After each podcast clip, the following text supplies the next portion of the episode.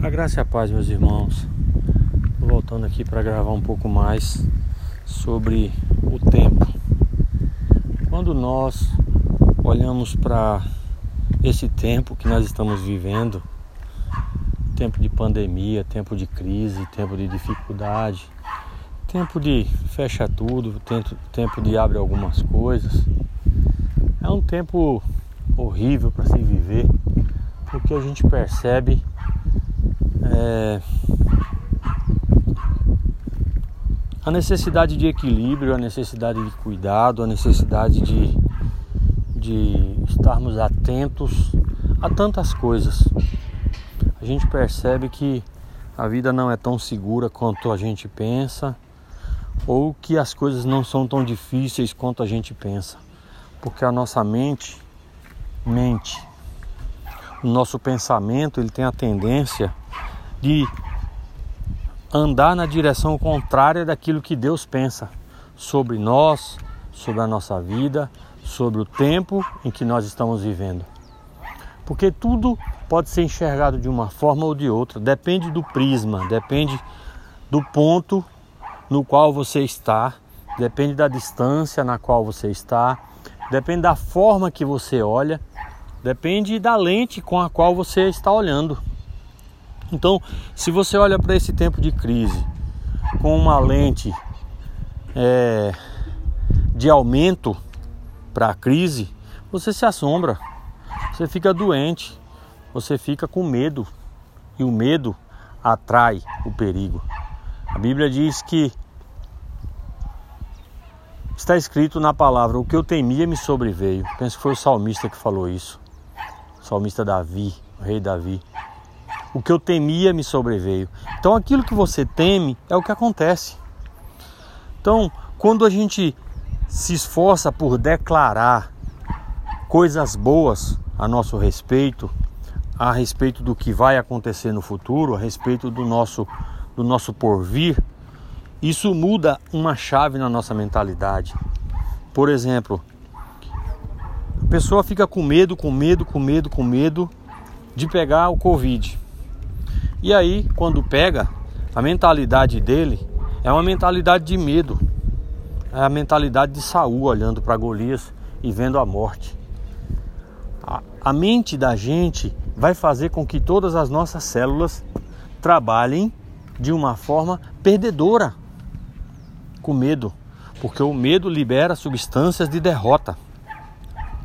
Mas quando você enxerga que você está guardado debaixo das asas do Altíssimo, que você é um filho de Deus e nada poderá te destruir, que antes de você cumprir o propósito, nada pode acabar com a sua vida, com o seu tempo aqui na terra.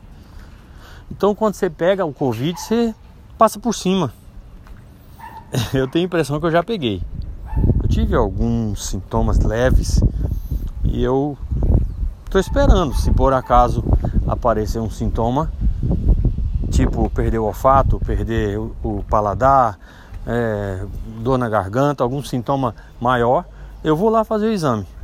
Mas não fui ainda. E eu não tenho medo disso. Eu tenho declarado que eu vou comer esse negócio com farinha. Eu acho que eu já comi com farinha, com farofa. Estou comendo muita coisa forte esses dias, porque a minha esposa pegou.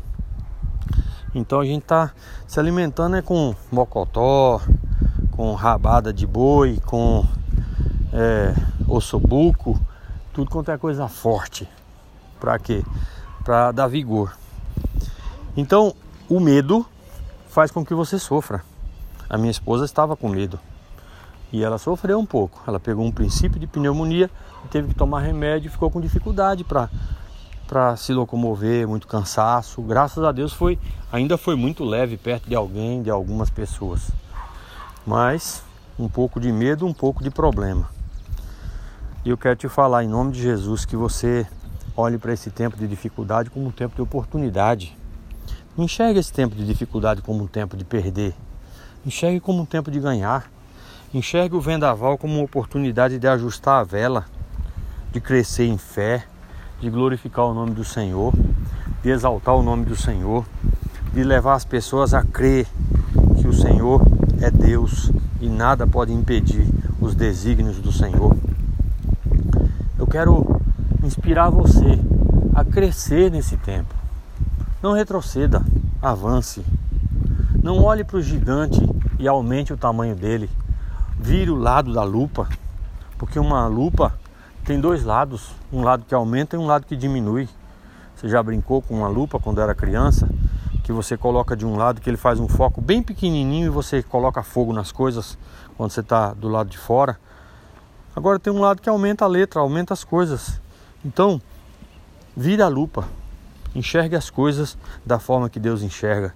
As dificuldades, perto do tamanho do nosso Deus, são menos que um grão de areia.